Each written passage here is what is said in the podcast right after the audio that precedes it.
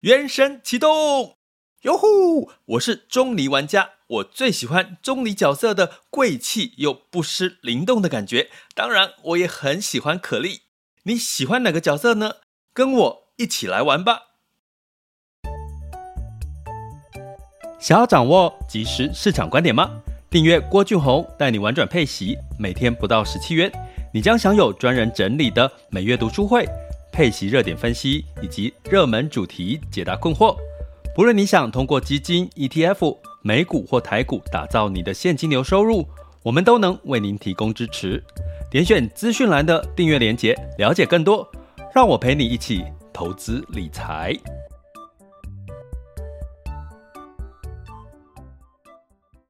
各位亲爱的学员以及听友们，大家早上好、中午好、下午好、晚上好。今天是二零二三年的十月五日，周四的时间。那在周四呢，最近的市场的状况都是，比如说 A 股是休市，还在放十一长假。那目前市场的干扰因素就是美美债殖利率所带来的波动。那美债殖利率受的影响就是，哦，我们在看的这个。美国景气的数据，哈，那稍微弱一点，哎，股市就反弹；稍微强一点，股市就修正，美元就上涨，哈。所以这件事情大家就平常心看待了，因为早晚早晚跟各位讲，就是绝对美元会持平，会进入到降息的阶段。所以，如果你是属于比较中长期的投资，其实我会建议大家就不要被短期的这些因素去干扰自己在十月长假，也就是说，哎，再过一天我们就要放四天的连假，国庆假期，好，不要被这些因素去影响到你玩的心情。诶，也许呢，在这两天会有反弹的机会。好，接下来要公布第三季的财报，那我们可以稍微的看到，像像在这个库存的数据，哈，尤其像这个 AI 啦、半导体相关的库存数据，可能是不错。诶，那这些呢，可能就是我们可以接下来期待财报公布所带来的一些。表现反弹的机会。那在此同时呢，我们在这个等待的过程当中，我今天想跟各位聊，其实是十月五日今天热腾腾的刚出刊的《金周刊》哈，《金周刊》在这一次的这个呃新的主题里面，它下了一个标题叫做“寿险大挑战”。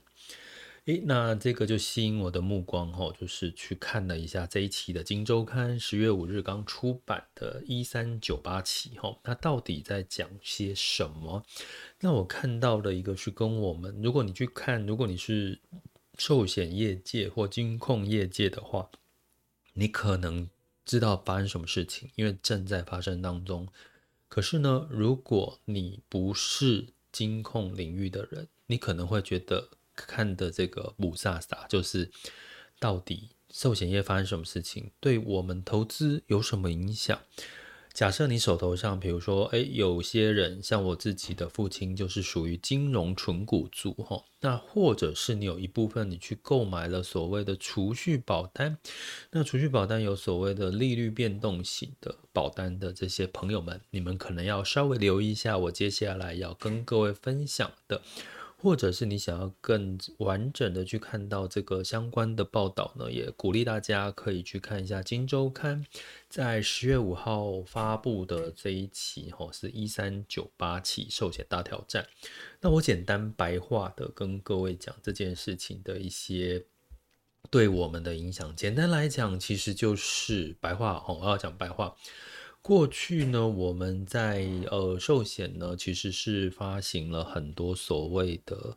高利率。哦，大家记得我们在十几二十年前，可能有这个利率呢，有到六个 percent、五个 percent、四个 percent 左右的这种储蓄保单。那现在的台币利率呢，大概是一点二五左右。哦，所以一个 percent 上下的保单，所以你会看到将近四到六倍的这个呃利率的差距。所以你可想而知呢，也就是说，如果现在利率一直维持在低位的时候呢，那这些发行过去发行高利率保单四到六个 percent 的利率的保单，它就必须保证要给付给保护这些利率哈。所以这在某种程度呢，它其实对现在的寿险公司金控是一个压力哈。那早期呢，在这个所谓的过去的这个风险控管的机制哈，在我们刚刚在这个主题里面有提到一个 ICS 哈，这是欧盟的一个相关的呃控管寿险业的一个一个财务的一个标准的机制。简单这样白话来讲哈，那基本上呢，过去为什么寿险业压力没那么大？因为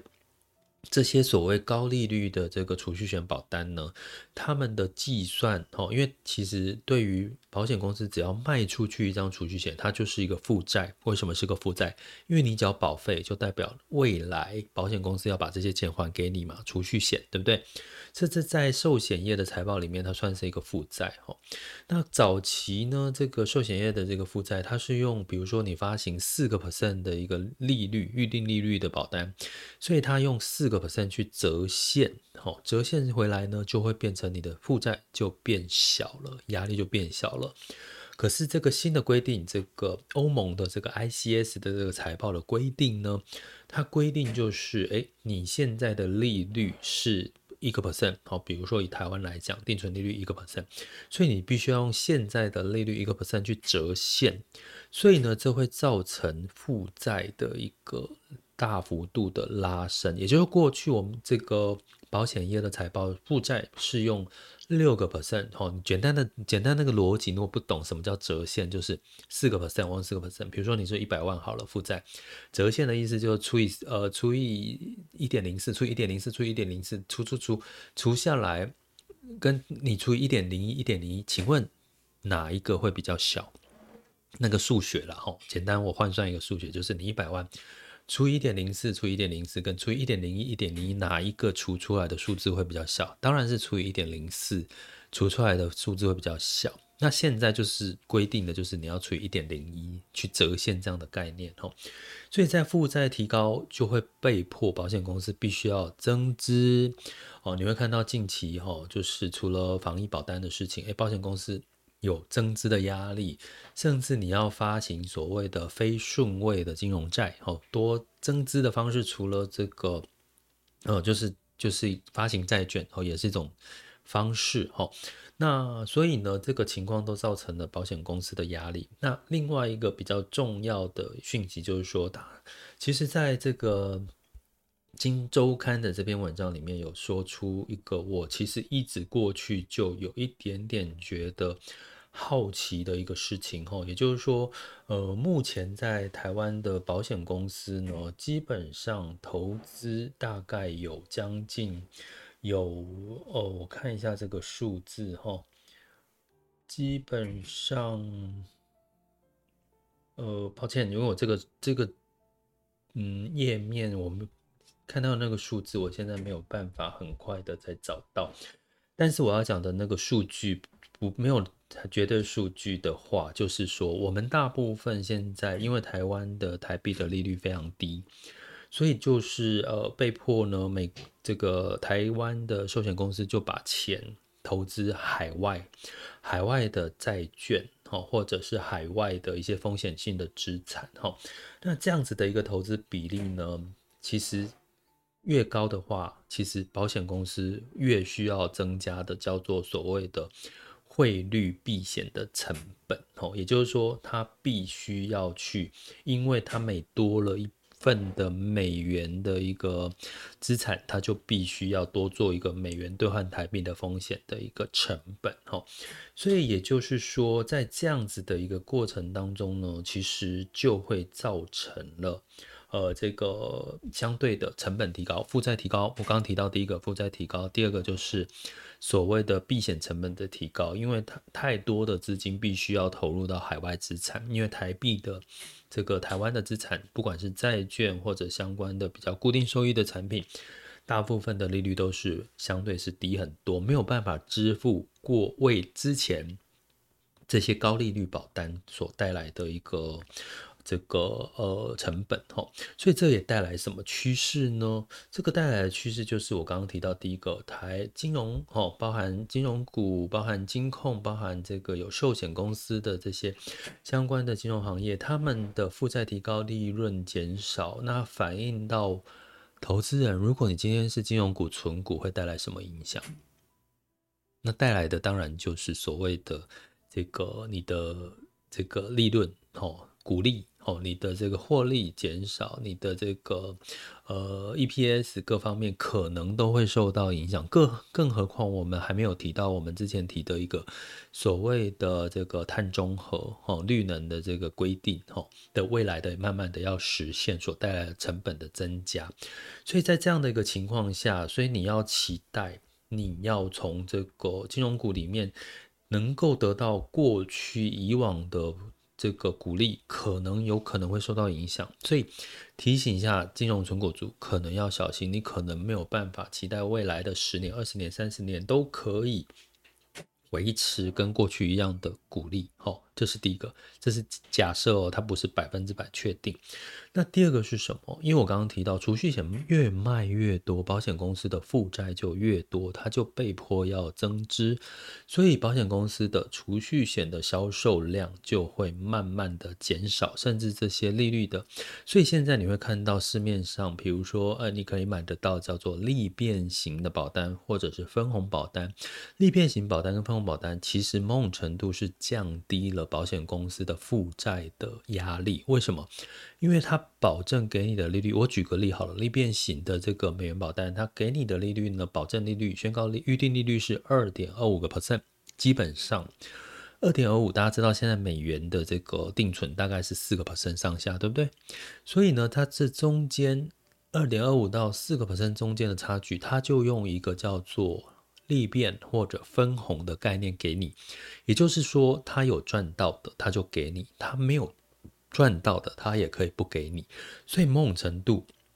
在我刚刚提到的 ICS 的这个标准里面，在保证利率，就是它的这个负债，就是用保证利率二点二五趴去做这个呃计算，它的压力就相对比较小，而不是用四个 percent 的保证利率去做计算哈。所以用这样子的一个这个改变呢，会造成它的保险公司的负债压力减少，可是对。投资人，如果你是用这种储蓄险，过去习惯用储蓄险去做这个所谓的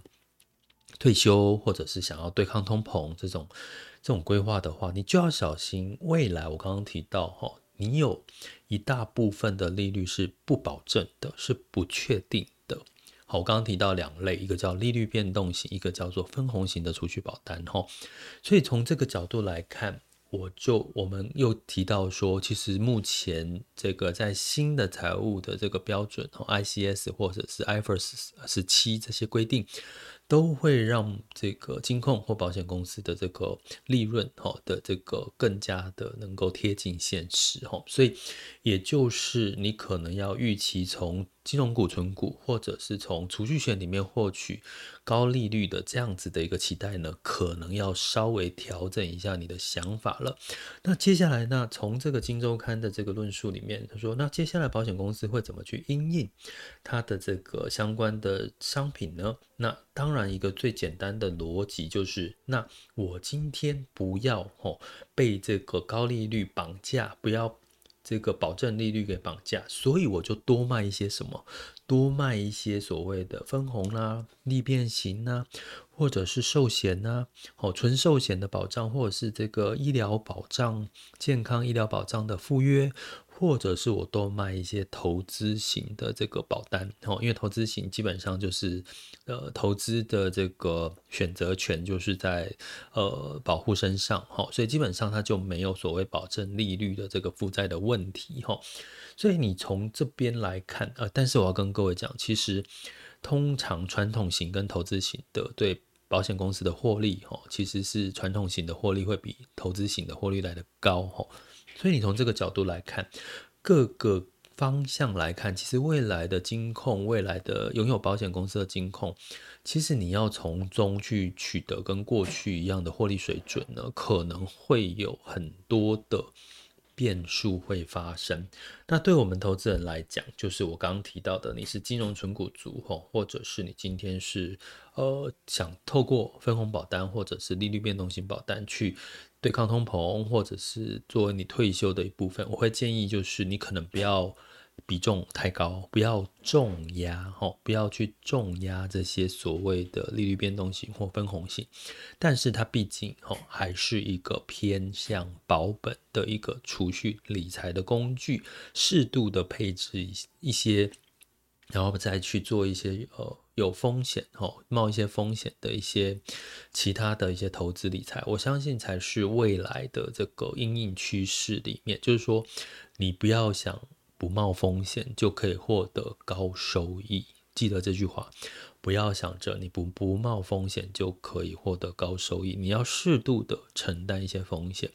所以怎么做？学习嘛。学习投资理财，学习市场风险是什么，学习了解风险你可以承受到的程度。其实我觉得这都是未来我们应该所有人从年轻到老退休都需要学习的课题。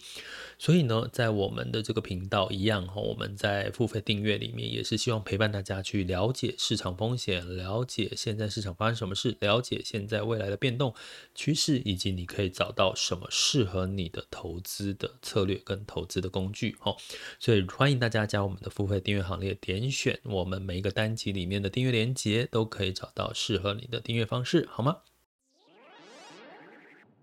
想要掌握即时市场观点吗？订阅郭俊宏带你玩转配息，每天不到十七元，你将享有专人整理的每月读书会、配息热点分析以及热门主题解答困惑。不论你想通过基金、ETF、美股或台股打造你的现金流收入，我们都能为您提供支持。点选资讯栏的订阅链接，了解更多。让我陪你一起投资理财。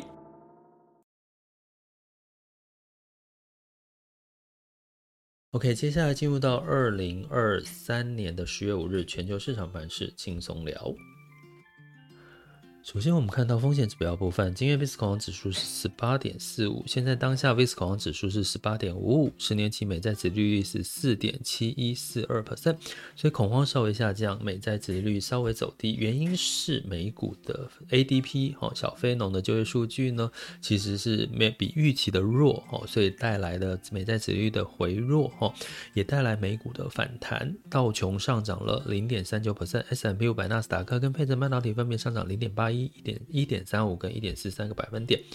欧股的部分呢，普遍是小跌哈，呃，法国六百下跌零点一四，英德法分别下跌零点七七、零点一 percent，法国是持平做收。那其中跌幅比较多的就是原物呃石油跟这个天然气的部分。